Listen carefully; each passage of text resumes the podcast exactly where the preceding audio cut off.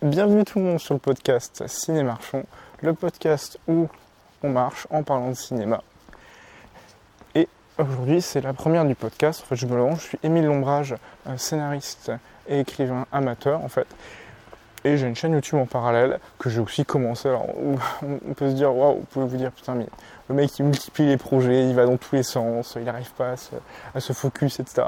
En fait, non, c'est pas vraiment ça. C'est que je, c'est que euh, je mets sur ce podcast en fait du contenu que je pourrais pas forcément mettre sur la chaîne en particulier au niveau des films parce que un, on se fait ultra striker sur YouTube, donc ça sert à rien de faire euh, des vidéos de cinéma dans tous les sens. Deux, j'ai fait une vidéo euh, de ciné, une critique à chaud justement de, de Titan que j'avais vu euh, à Cannes, le dernier film du Corneau qui a eu la Palme d'Or. D'ailleurs, j'ai fait la critique avant qu'il ait eu la Palme d'Or. et euh, évidemment, j'avais trouvé le film super intéressant, fait qu'il y avait, il y avait vraiment matière à, en dire des choses, etc. Mais euh, bon, enfin, je n'aimais pas vraiment le format, c'est-à-dire être face cam, devoir pas bouger et, et, parler du film, etc. Enfin, ça me, ça me frustrait pas mal, ça me bridait dans ma liberté de, de, parler. Et franchement, je trouvais que ce format était mille fois plus adapté au podcast qu'à la vidéo. Et euh, d'autant plus, je pense que le podcast, en tout cas ce type-là de podcast devrait me permettre de ne pas euh, me surcharger de travail. Hein. Je pense que je vais réécouter une fois, voire peut-être pas, je vais peut-être balancer ça direct, sans montage, à entre guillemets à l'arrache, mais parce que il euh, n'y a pas besoin, le format il veut ça en fait, c'est-à-dire que de la spontanéité, je vous parle comme je parle comme je parlerais à un pote en fait. Euh, et, on débat du film, etc. Bon, alors il va y avoir des petits bruits parce que forcément, je suis dans Paris, je vous raconte pas la galère pour trouver des rues silencieuses. Je dis ça, peut-être que vous entendez là, il y a déjà une voiture qui arrive. Mais bon, eh, c'était prévisible. Et puis, euh, après tout, euh, c'est pas grave si le son il est pas parfait. En vrai, on s'en fout pas mal. une de mes principales inspirations pour ce podcast. Ah voilà, boum, une deuxième. Bon. une de mes principales euh, inspirations pour ce podcast, c'est. Euh, putain, mais là il y a trop de bruit. Voiture, moto. Allez, on va essayer d'aller par là. Une de mes principales inspirations pour ce podcast, c'est euh, le marché parlé de qu'on retrouve sur euh, Radio Navo, Navo qui est un des co-auteurs de la série Bref. Et justement, en fait, en réécoutant juste avant de, sortir, parce que je me suis dit, putain, le son il va être dégueulasse dehors et tout, ça va être horrible. Et bah, en fait, c'est pas si relou que ça. Si tant que ce qui est dit est intéressant, il n'y a pas trop de problème. Bon, peut-être qu'après, avec le temps, j'arrive à avoir un meilleur micro, je sais pas quoi, un setup qui fera qu'on n'entend quasiment pas les voitures à côté. Mais bon, en vrai, c'est du détail, quoi, parce que tant que le contenu est bon, c'est pas trop grave en fait. Si, euh, tant qu'on entend ma voix bien au premier plan, quitte à ce qu'il y ait quelques bruits de temps en temps, c'est pas grave, au pire ça rendra le truc euh, plus vivant. et puis aussi ma deuxième inspiration, c'est euh, aujourd'hui j'ai découvert les podcasts de François Bégodeau, mes podcasts de cinéma. Euh, alors moi Bégodeau je le connais parce que je l'ai vu sur Thinkerview et j'aime bien, enfin je trouve que c'est un mec qui parle bien, j'aime bien l'écouter parler. En tout cas, sans être forcément à 100% d'accord avec lui, mais en tout cas, il y a des opinions intéressantes et travaillées. Du coup, ça, ça fait de lui nécessairement une personne intéressante. Et euh, Monsieur Bégodeau a du coup sorti des podcasts de cinéma et il s'y connaît énormément. Enfin, je dirais, des chroniqueurs au, cahier du cinéma, etc. Machin. Et bon, même si certes ces films sont euh, pas mal analysés avec un prisme politique, parce que bah, forcément le mec euh, il vient de là face à son cheval de bataille avant tout, il n'empêche que ça reste super intéressant. Je lui dis mais c'est pas, c'est pas très grave et au pire moi aussi je suis biaisé d'une certaine manière. Mais justement, c'est aussi pour ça que euh, vous m'écouterez euh, et vous continuerez de m'écouter peut-être. C'est par ce biais, par ce biais, le fait que voilà, moi j'écris régulièrement et donc du coup, je vais avoir un point de vue qui va être un petit peu original, un petit peu sortir de, euh, de la norme, etc. Et surtout, bon, bah, évidemment, vous vous doutez, on va surtout parler euh, de scénario, même si on parlera pas mal de mise en scène aussi, parce que bon, j'aspire, euh, en tout cas j'espère, un jour peut-être dépasser le cadre juste d'écrire et aussi pouvoir passer derrière une caméra et filmer. Mais bon, ça, on verra, c'est pour, pour plus tard, quoi. Et donc maintenant que les, la genèse vous a été contée, je vais vous parler du coup de, euh, du sujet du jour, Mindhunter, la série produite sur Netflix mais aussi produite par David Fincher. Détail qui n'est pas des moindres parce que le bourg fait quand même partie des, meilleurs réalisateurs actuels de la génération. Il a aussi, parmi les films qu'il a fait, on peut citer Fight Club 7, Le Zodiac, Gone Girl, Social, Social Network, j'en oublie, mais euh, voilà, il en a fait euh, plein qui vraiment ont eu euh, bah, beaucoup de succès très mérités. Et c'est vraiment un très grand réalisateur. Il a aussi fait participer à la série House of Cards, que je ne vais pas vous cacher, moi je ne l'ai pas regardé, donc on ne va pas pouvoir en parler. Et ce qui a fait que je suis tombé sur Mindhunter un peu que maintenant. D'ailleurs, à la date où on enregistre, j'enregistre ce podcast, il n'y a que deux épisodes qui sont sortis de Mind, enfin deux, deux, épisodes, deux saisons de Mindhunter qui sont sorties. Je suis, euh, quand la saison 3 sort, si j'ai, d'autres trucs à dire éventuellement, euh, je, ferai une petite mise à jour. Euh, enfin, je rajouterai, je referai un petit épisode. Mais du coup, c'est un détail qui est assez important de mentionner David Fincher parce qu'en fait, il a vachement conditionné la mise en scène de la série. Et on, on, en reviendra une fois qu'on on plongera vraiment précisément dans le vif du sujet. C'est une série qui parle de tueur en série. C'est-à-dire que euh, le parti pris de la série, c'est nous montrer un peu euh, l'évolution du euh, profilage qui en fait consiste à, essayer de comprendre la psychologie des tueurs en série pour après bah, vraiment pouvoir mieux les arrêter, mieux les identifier, etc. Et, donc on part de voilà, de ces deux héros, Holden et euh, l'agent Tench. Je me souviens plus de son prénom, désolé. C'est vraiment pas mon, vraiment pas mon fort, hein, les, les, prénoms. Mais de Holden et de Tench, qui, euh, qui justement sont au tout début de l'unité de profilage.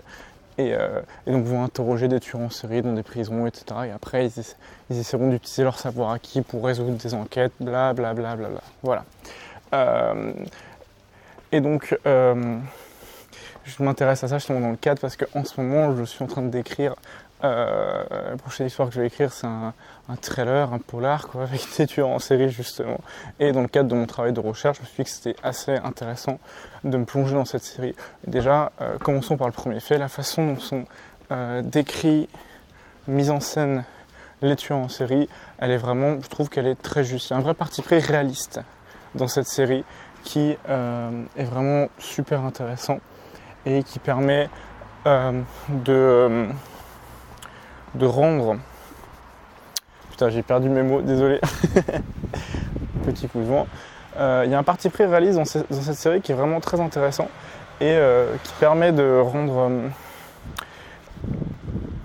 les tueurs en série d'une facette auquel on n'a pas l'habitude de les voir. Parce que justement, le problème des tueurs en série, euh, problème qui est pointé euh, par pas mal de psychiatres, dont euh, un des types dont j'ai lu le bouquin Daniel Zaguri, qui est que ils sont magnifiés, enfin c'est-à-dire que ça ne correspond pas à la réalité, la vision qu'on a dans les films.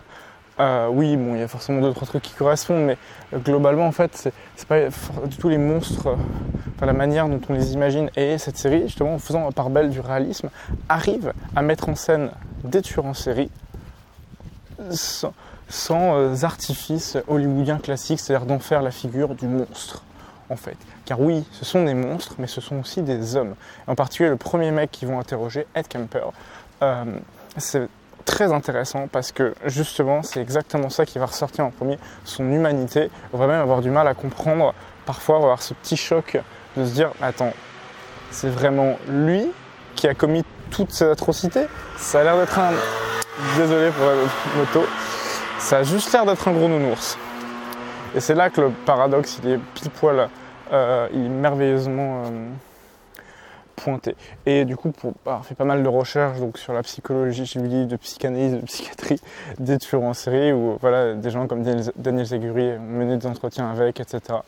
Et euh, je peux vous dire que c'est assez fidèlement représenté. J'ai pas appris grand chose dans la série pour pas dire euh, rien, parce que je connaissais déjà euh, pas mal des choses sur la psychologie, mais en tout cas, je trouvais ce parti pris là très intéressant.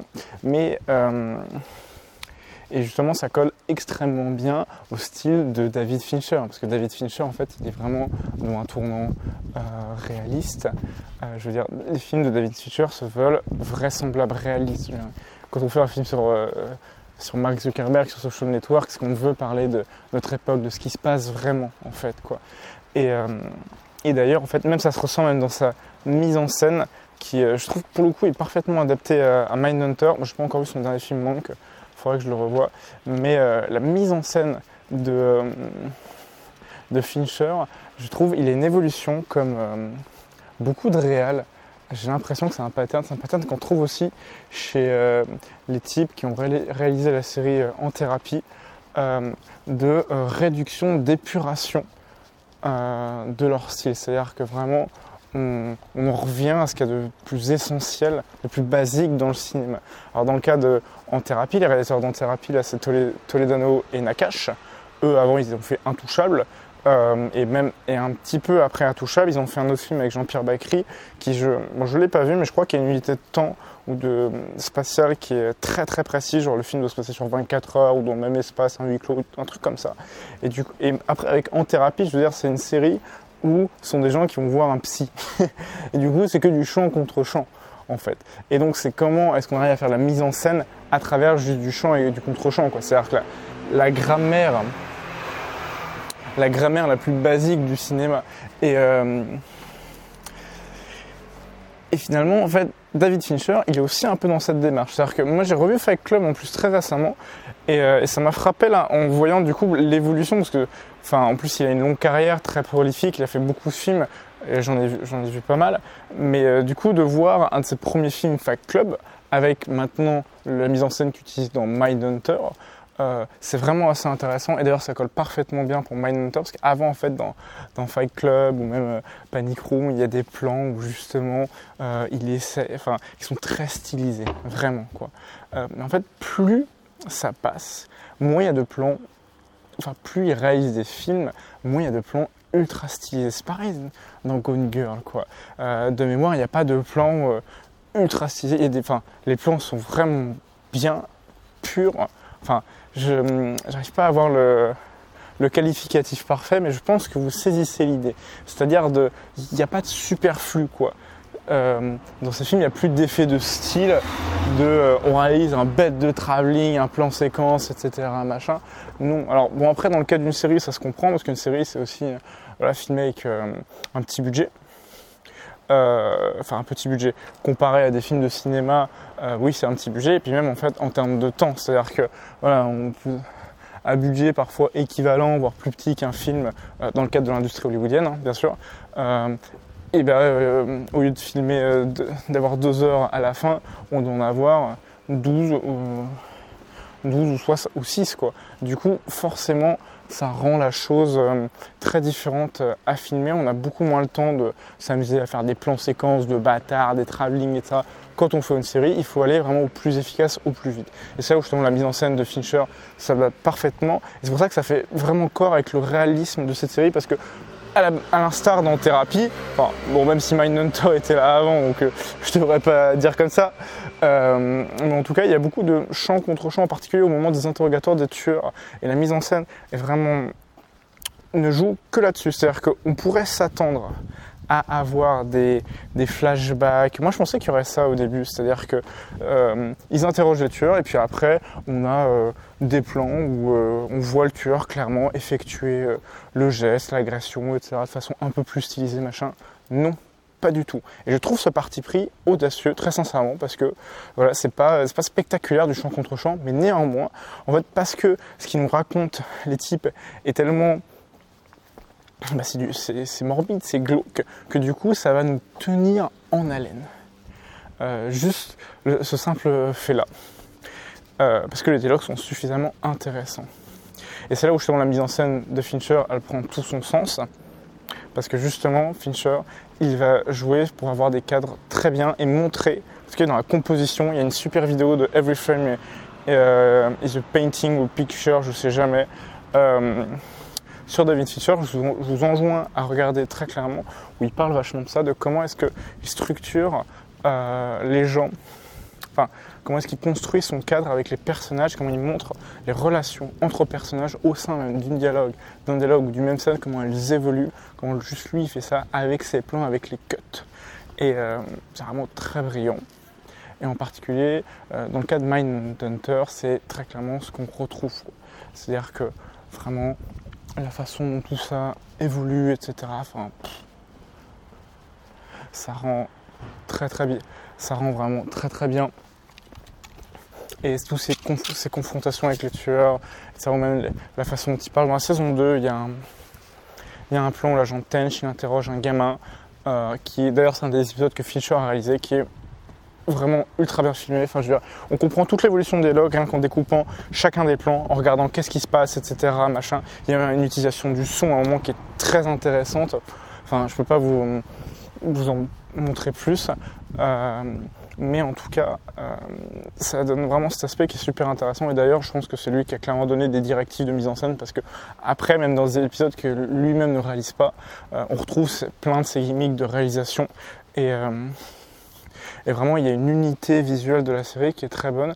Et ce qui m'a agréablement surpris, parce que moi, je trouve, je vais être assez honnête, je trouve qu'il y a pas mal de séries qui sont pas très bien mises en scène. Enfin, après, je comprends, hein, forcément, pas le budget, etc., c'est, compliqué, mais je trouve qu'il y a des séries, vraiment, bah, ils sont. J'aime vraiment pas leur mise en scène, quoi. Euh, je sais que ça va faire débat, mais moi, je trouve que la série Game of Thrones, elle est vraiment pas très très bien mise en scène.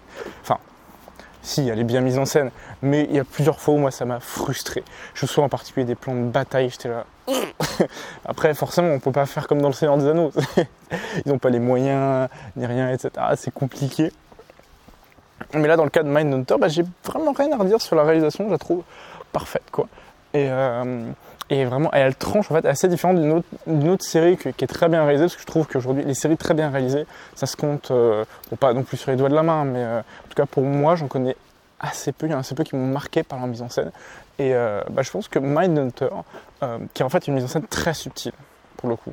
À un moment, si vous faites pas gaffe, vous l'avez pas, mais je trouve que la mise en scène est très, bonne. Et moi, ça me fait penser à Breaking Bad, qui est vraiment dans un autre registre, qui a, a une mise en scène beaucoup plus spectaculaire. Enfin, il y a quelque chose de spectaculaire, un peu tape à l'œil, des effets de style, etc. Machin.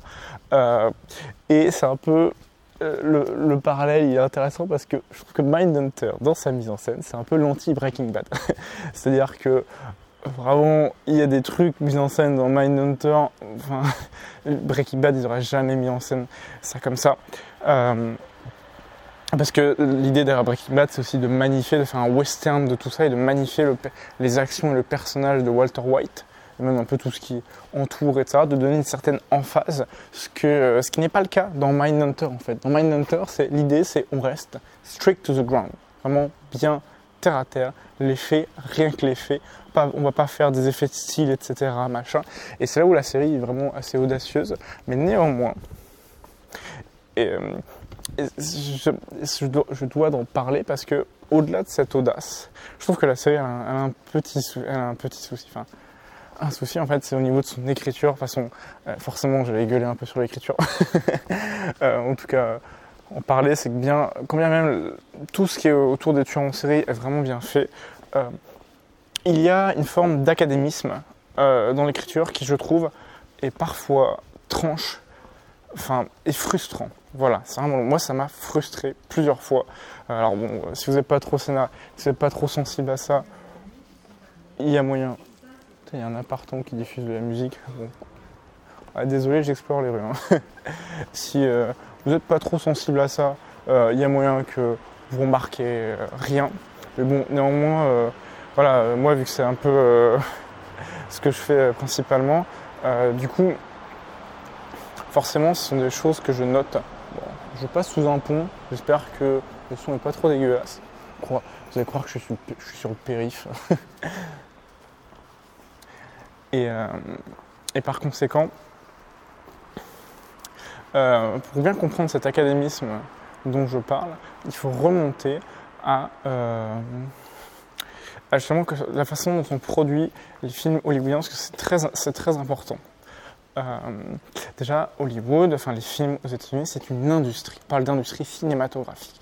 Et il faut absolument avoir ça euh, en mémoire parce que c'est primordial afin de bien comprendre euh, la manière dont sont produits films et séries là-bas. Là D'ailleurs, oui, maintenant que je parle de l'intrigue, j'aurais dû glisser avant, je viens d'y penser seulement maintenant. Évidemment, cette vidéo est, garantie. enfin cette vidéo, le jargon qui va pas, ce podcast est garanti euh, sans spoil ou si je spoil des petits trucs, enfin c'est pas euh, pas des spoils qui vont heurter votre votre plaisir à la découverte de l'œuvre. Voilà quoi. Limite même ça vaut. Euh, parfois en fait je trouve qu'il y a certains spoils qui sont bien, vraiment au sens strict du terme, dans le sens où ça permet de mieux appréhender euh, certaines choses qui vont arriver, donc de donner quelques clés de lecture pour pas être totalement perdu. Donc si il doit y avoir du spoil, ce sera du spoil dans ce sens-là, pour vous permettre d'avoir une compréhension plus éclairée et donc de bien plus kiffer, plutôt que euh, du spoil euh, qui va vous gâcher le plaisir. De toute façon, je n'ai pas besoin de spoiler Mindhunter pour bien en parler, en tout cas dans sa structure scénaristique, etc. S'il y a besoin de faire du spoil, dans les prochains épisodes, bah, de toute façon, ce sera, je pense je ferai une section sans spoil et après avec spoil. En tout cas, euh, pour revenir où j'en étais, euh, fermons la parenthèse, du coup, les films aux États-Unis, c'est vraiment une industrie. Euh, qu'est-ce que ça implique que ce soit une industrie?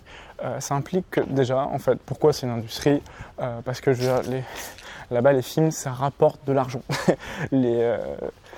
les maisons euh, de production, les grosses maisons hollywoodiennes, elles sont toutes cotées en bourse euh, et un film est censé rapporter de l'argent.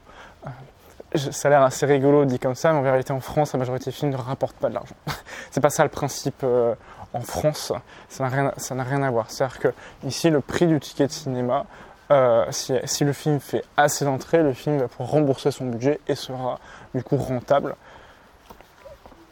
Et même euh, le but c'est pas juste que le film rembourse son budget, si un film rembourse tout juste son budget, c'est considéré comme un échec aux États-Unis. Non, il faut que le film fasse beaucoup plus d'entrées que son budget et du coup, euh, par conséquent, rapporte de l'argent. En France, les films ne sont pas faits pour rapporter de l'argent. Oui, je sais. Ça peut paraître bizarre, mais euh, c'est vrai en fait. Mais il suffit de regarder comment est divisé le prix du ticket de cinéma. Le, votre ticket de cinéma, euh, de mémoire, je crois que c'est un tiers, un tiers, à peu près, hein, grosso modo. Vous avez un tiers qui va venir euh, au distributeur ou à l'exploitant de salle, un tiers, un tiers qui seulement ira à l'équipe du film, et un tiers, et un tiers qui ira pour le CNC. donc en fait, l'organisme qui finance une bonne partie de la production audiovisuelle. En tout cas, en France. Et du coup, euh, ce qui explique qu'en fait le but euh, en France, c'est un système qui essaye de euh, s'auto-suffire, c'est-à-dire que n'importe quel ticket de cinéma que vous achetez, même, même des blockbusters américains, une partie est reversée pour créer des films en France. Mais du coup, il n'y a pas de corrélation directe. Enfin, je veux dire, quand vous avez qu'un tiers de votre, euh, du, ticket de cinéma qui peut rentrer pour rembourser le budget d'un film, bon, ça, commence à devenir compliqué de vraiment faire des films ultra rentables comme aux États-Unis. Donc en France, on est, pas on est beaucoup moins sur un système d'industrie. Du coup, qu'est-ce que ça implique que ce soit une industrie? Bah, Là, on arrive sur le point intéressant. C'est qu'en fait, une industrie, ça implique qu'il y a un savoir-faire qui a été établi depuis plusieurs générations, des codes, des méthodologies, etc., machin, dans le but d'être le plus rentable, le plus efficace possible. Euh, là, j'ai l'impression d'être un patron d'usine au 19e siècle, mais, euh, mais c'est vraiment ça euh, dans l'idée en fait qu'il faut arriver à capter. Et par conséquent, il y a une forme d'académisme dans l'écriture qui est assez développée aux États-Unis, dans le sens où ils ont des vraies méthodes, des vrais cadres pour introduire des personnages, etc. Déjà, euh, ils ont des études de creative writing, euh, c'est-à-dire que euh, le creative writing, c'est, bah voilà, genre, typiquement, on peut faire un master pour être, ou, une licence pour apprendre à écrire de façon de la fiction, etc. Machin, construire une histoire, par exemple. En France, on n'a pas ça. Enfin, si récemment, il y a pas longtemps, il y a des masters, un ou deux masters qui ont ouvert. Je crois qu'il y en a à Saint-Denis, un truc comme ça, ou euh, en tout cas en région parisienne. Mais euh, ça reste minoritaire, quoi. Alors que là-bas, euh, là-bas, c'est assez courant. Enfin, c'est. C'est normal, tout le monde sait ce que c'est que faire des études de creative writing, d'avoir un bachelor ou un degree en creative writing, ce qui n'est pas le cas en France. Mais Anyway, en fait, du coup, tous les scénaristes là-bas, ils sont passés par des méthodes très claires. Et c'est pour ça qu'en fait, la plupart des films hollywoodiens se ressemblent dans leur structure, quoi. Et que d'ailleurs, depuis Star Wars, il y, a tout, ce truc du voyage du héros, etc., machin. Et moi, c'est un truc qui me saoule parce que je suis un petit peu anticonformiste.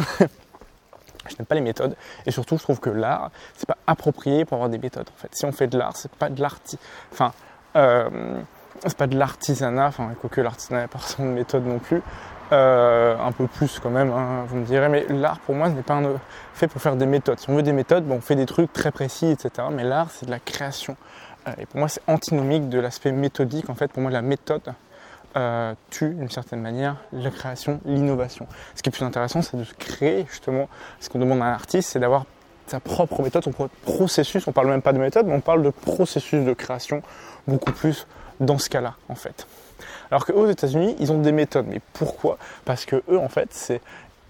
Oui, le cinéma est peut-être un art, mais c'est une industrie avant tout.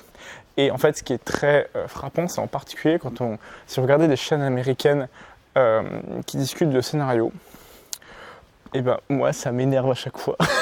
Parce que les mecs ils ne font que citer des bouquins. Ils disent ah oui bah comme euh, McKay le dit dans son livre story comme machin euh, le dit dans tel livre ça correspond à tel truc etc et là oui il y a tel pattern qui est là parce que du coup euh, je cite bla bla bla bla bla. C'est ouf quoi. Genre les mecs vraiment ils sont matrixés par ces bouquins de méthodologie quoi.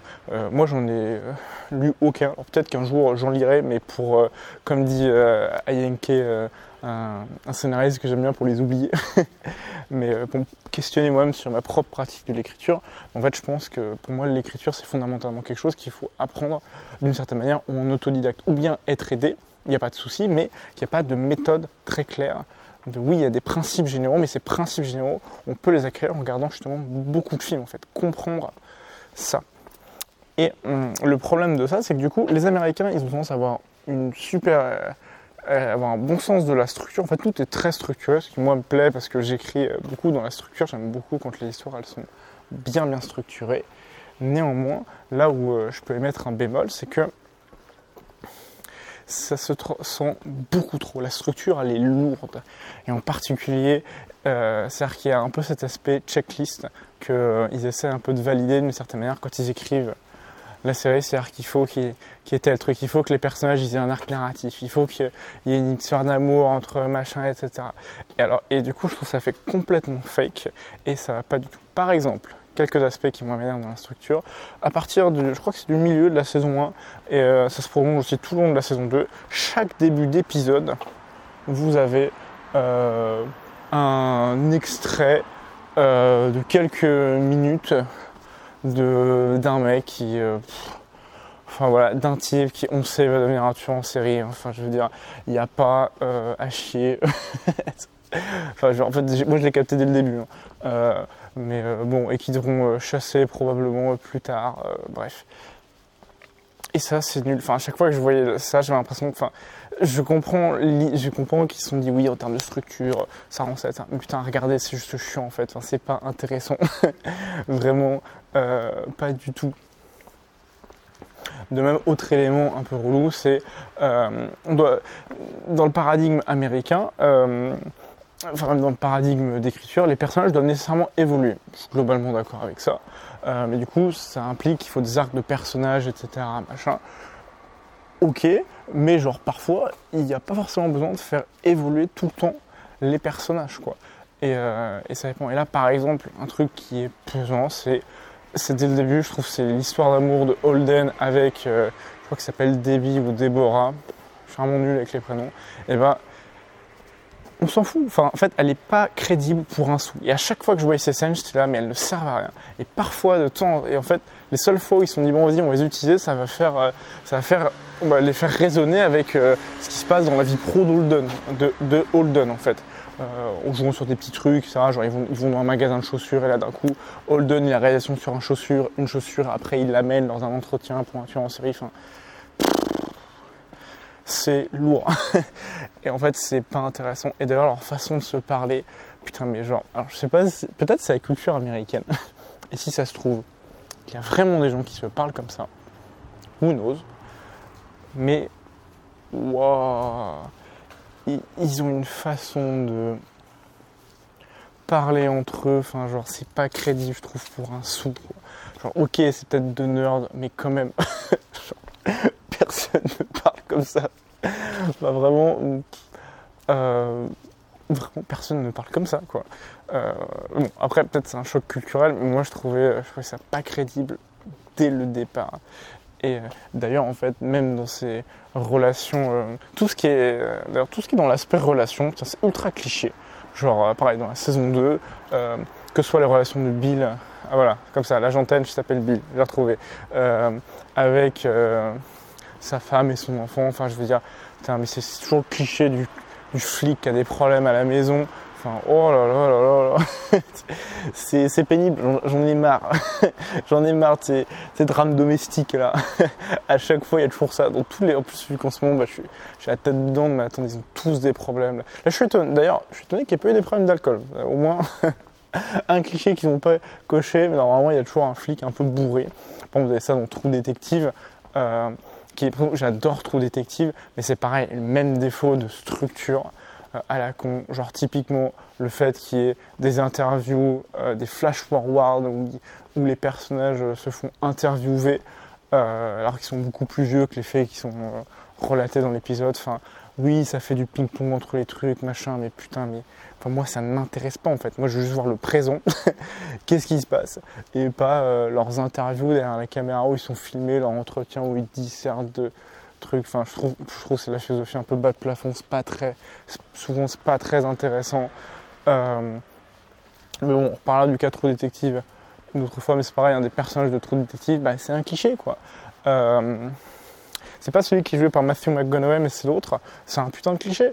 Euh, le mec, c'est le flic, il a des problèmes d'alcool, il a des problèmes à la maison et tout. Vraiment, lui, il coche, il coche vraiment toutes les cases du bingo. Et euh, c'est pénible. Mais bon, j'aime quand même euh, beaucoup la série True Détective. Et euh,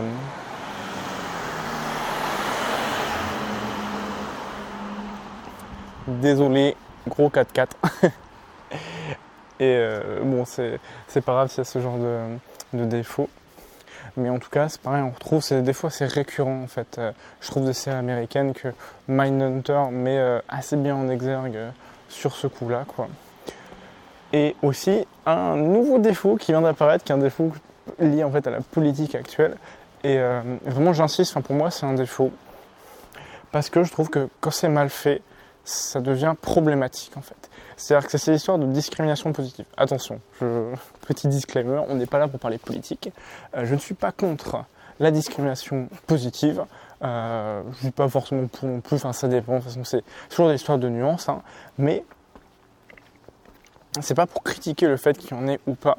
Ce que je critique, c'est quand ça sent dans l'histoire. C'est-à-dire que là, moi, il y a, des, il y a une des, un des personnages qui est, elle est lesbienne. Franchement, ça sert à rien. Genre, pourquoi avoir fait un personnage lesbien? Enfin, juste parce que bah voilà, faut cocher des cases. C'est littéralement ça. C'est. Tu dis qu'une fois, à un moment lors d'un interrogatoire, ça va être intéressant. C'est la seule fois mais globalement ça sert à rien quoi. Et on lui fait une romance, etc. Un moment, enfin. Voilà, c'est pareil. Euh, après. Euh, et après, le problème, c'est que ces histoires-là de discrimination positive fait qu'il y a des scènes qu'on a beaucoup plus de mal à voir. Alors, parce qu'il y a un passage qui va se passer un moment beaucoup dans la saison 2 à Atlanta.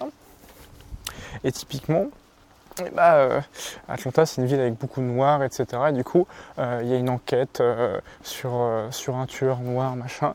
Et, et moi, j'arrêtais pas, j'avais tout le temps ce truc-là qui tournait dans mon cerveau en mode discrimination positive, ils ont voulu mettre des noirs parce que machin, etc.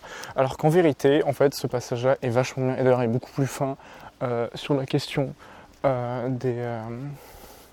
comment dire Sur la question de putain mais j'ai le mot anglais mais il n'est pas du tout politiquement correct sur la question de l'ethnie voilà on va dire ça comme ça. En fait très fin sur la question de l'ethnie mais le fait d'avoir voilà, ces, cases là de discrimination positive font que ça m'a vachement bloqué. Et, euh, c'est vraiment assez compliqué. Par exemple euh, un, des, un des films où je trouve enfin une des rares œuvres de fiction où je trouve que qui parle de euh, qui met un, héros, une héroïne femme et où, ça, je trouve que c'est très pertinent, bah, c'est Mad Max Fury Road. Justement là, tout le propos du film est, ultra cohérent. là, c'est une vraie femme, c'est pas juste un homme, euh, c'est pas une femme avec de la testostérone, quoi. Euh, ou un homme avec des oestrogènes, vous prenez, je sais pas dans quel sens vous prendre, mais bref. Euh, voilà. Et donc, en conclusion, bah, c'est une série que moi j'ai bien, j'ai bien aimé. Je trouve, je trouve vraiment intéressant. Je trouve qu'ils ont vraiment un parti pris assez euh, intéressant, même si, euh, malgré leurs défauts, en fait, la série est vraiment bien. Et d'ailleurs, elle est, je pense, assez résumable par son titre, en fait. enfin, son titre, son générique surtout de série qui est. Euh, bon, moi, j'aime pas gérer, je le trouve chiant. mais en fait, ça, enfin, je, je zappais à chaque fois euh, sur Netflix, mais en fait, il correspond vraiment bien euh, à l'aspect de la série. Non pas que ce soit une série chiante, mais c'est vraiment ça. C'est-à-dire que vous avez ce magnétophone qui défile avec de temps des images glauques, en fait. Et c'est exactement ce, ce levier-là sur lequel la série joue. C'est-à-dire qu'on a tous une attirance pour le morbide. morbide. Ça, c'est un truc, clairement on euh, les histoires de tueurs en série, on connaît tous, quoi. Passant du mythe de Jack l'Éventreur à Ted Bundy, à euh, Marc Dutroux en France, euh, en Belgique, le tueur de l'Est parisien, Guy Georges, Michel Fourniret. sur tous les noms que j'ai cités, forcément que vous avez déjà entendu ou auxquels vous êtes déjà intéressé, au contraire m'étonnerait énormément. Mais euh, parce que justement, en fait, tout, euh, ça, ce sont. En fait, on, est vraiment fasciné par, euh, par le morbide, tout comme on est pas mal fasciné aussi par, par les gangsters. Hein. Je veux dire, Netflix, ils ont, d'autres séries. Déjà avant, ils ont fait Narcos, qui, qui avait très bien marché. Euh, ils ont fait aussi, euh, ils ont aussi un truc, la confession euh, d'un tueur en série, machin. Enfin, c'est, on est fasciné par ça, par le morbide, par les tueurs en série, etc. Machin. Et du coup, en fait, c'est le ressort principal de cette série, c'est elle joue sur cette fascination, notre curiosité, curiosité malsaine qu'on a putain, elle est lente cette bagnole. Oh, je suis désolé, j'ai passé mon temps à me plaindre des bagnoles. Euh, pourtant, j'ai trouvé des coins de Paris où il n'y a pas beaucoup de voitures, hein, mais j'arrive pas en trouver où il n'y en a pas. enfin, si, j'ai peut-être une petite idée, mais bon, on verra si j'arrive à faire ça. Petit foreshadowing. mais, anyway, euh, la, série, la, série, repose vraiment sur ce qu'on va s'imaginer dans notre tête en écoutant les atrocités débitées euh, par certains tueurs en série, quoi. Euh, et, ce versant, et justement, euh, c'est là où elle prend euh, les d'autant plus forte, c'est cet aspect réaliste en fait, qui fait qu'on n'est pas sur. c'est là où il y a une pointe d'audace, ce que j'expliquais avant, qu'il y avait une pointe d'audace, dans le sens où le spectaculaire, il n'est pas. Le spectaculaire en fait vient du réalisme putain, voilà, j'aurais dû dire ça plus tôt, mais en fait, ce qui est spectaculaire dans la série, c'est cet aspect réaliste. C'est-à-dire que euh, le passage qui se passe à, Atlanta, c'est vraiment. Enfin, c'est ultra important, un moment important dans la série, etc. Machin. Mais factuellement, il n'y a pas grand-chose de spectaculaire qui se passe. Vous n'avez pas une course-poursuite de malades, etc. C'est vraiment aux antipodes de tout ce qu'on voit, tout ce qu'on connaît dans les thrillers, dans les thrillers précédents, en tout cas dans les films ou séries policières. Mais ça reste quand même palpitant parce que la série a su vraiment bien nous mettre dedans et comprendre euh, qu'est-ce qui nous faisait la fascination de ça. En fait, c'est cette... et, euh, elle, met en avant son réalisme. D'ailleurs, c'est là où il y a une petite faute, c'est à la fin de la saison 1. C'est vraiment, voilà, je pense, c'est un moment qui m'a un peu, euh, un peu, bon, pas frustré, mais presque. En fait, c'est un moment qui m'a désarçonné. C'est la fin de la saison 1. C'est que je comprends très bien l'intention. Je trouve que ça n'a pas sa place ici. Euh, je vais pas spoiler, vous inquiétez pas, mais en gros, euh, pour euh, être très énigmatique, très énigmatique, la fin de la, la fin de la saison, c'est une sorte de rendez-vous. Il y a un personnage qui invite un autre personnage et, et les deux se retrouvent. Alors, je trouve que c'est très cohérent de la part d'un des personnages de faire l'invitation à ce rendez-vous, de proposer et d'inviter, et d'ailleurs même la façon dont il agit au rendez-vous est extrêmement cohérente avec sa psychologie et euh, sans dire même intéressant, parce que ça montre cette haute facette qu'on n'avait pas vue de lui dans les autres moments de la série, qui en fait c'est ultra cohérent quoi. Euh, néanmoins, et là où euh, truc qui m'énerve, c'est le personnage qui va à ce rendez-vous là. Genre, what the fuck, mec? Qu'est-ce que tu branles? Alors, je comprends qu'on a tous. Je comprends que. Euh, il, était un il était un peu chamboulé, etc. Euh, voilà. Mais. Genre. What the fuck, quoi. Ça va. Enfin. Ce qui se passe et tout. Enfin, j'ai pas l'impression d'être devant un Mindhunter, quoi. Je trouvais ça pas réaliste, pas crédible et tout. Et j'avoue que ça m'a un peu freiné pour aller sur la saison 2. Bon, heureusement, finalement euh, j'y suis quand même allé parce que bah, voilà, euh, j'avais bien kiffé euh, la 1 et j'ai enchaîné. Mais c'est vrai que c'est une, des, rares fautes où je trouve que la série n'a pas, pris conscience de, de, sa grande force qui est son réalisme en fait. en tout cas sa vraisemblance, parce que évidemment c'est pas toujours réaliste, on le sait très bien. Néanmoins, euh, c'est tout pour cette critique, parce que là je, commence à patauger dans la snoule, hein, c'est la conclusion et tout, donc euh, on va s'arrêter ici. Euh, c'est fini pour ce ciné marchand. Et puis je sais pas quand on se retrouve, hein, je pense que je vais essayer de faire. on verra en fonction des films que, que j'ai vus, etc. Mais en tout cas c'est bien parce que si j'avais voulu faire un format à la marché parler comme Navo, je pense que j'en aurais fait. Bah, j'aurais fait comme lui en fait 10 11 et puis après bah, j'aurais arrêté parce que, entre guillemets, euh, j'aurais dit euh, tout ce que j'avais à dire, quoi. Genre, euh, c'est-à-dire que au bout d'un moment, enfin, ça, devient, ça, devient, ça devient compliqué de parler comme ça en impro et d'explorer toujours des nouveaux thèmes qui soient assez intéressants. mais en tout cas, le cinéma, lui, le fait de parler sur du cinéma, bah, ça me donne à chaque fois un thème et je pense que je peux, je peux parler en fonction des films et séries, etc. Enfin, j'aurai toujours des trucs, je pense, assez intéressants, assez diversifiés à dire. Donc, euh, ça devrait le faire. Voilà. Donc, bon, dites-moi euh, ce que vous en avez pensé, si vous avez bien aimé le podcast. Euh, si vous souhaitez m'encourager, n'hésitez pas à laisser 5 étoiles un avis sur, sur un pod podcast ou je sais pas quelle autre plateforme, sur quelle autre plateforme vous écoutez.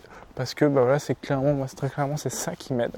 C'est ça qui va me permettre de, voilà, que ça marche bien, etc. Et peut-être un jour, qui sait, euh, éventuellement d'en vivre. Et puis n'hésitez pas aussi à faire un tour sur ma chaîne YouTube. Donc voilà. Merci pour votre attention et puis à la prochaine.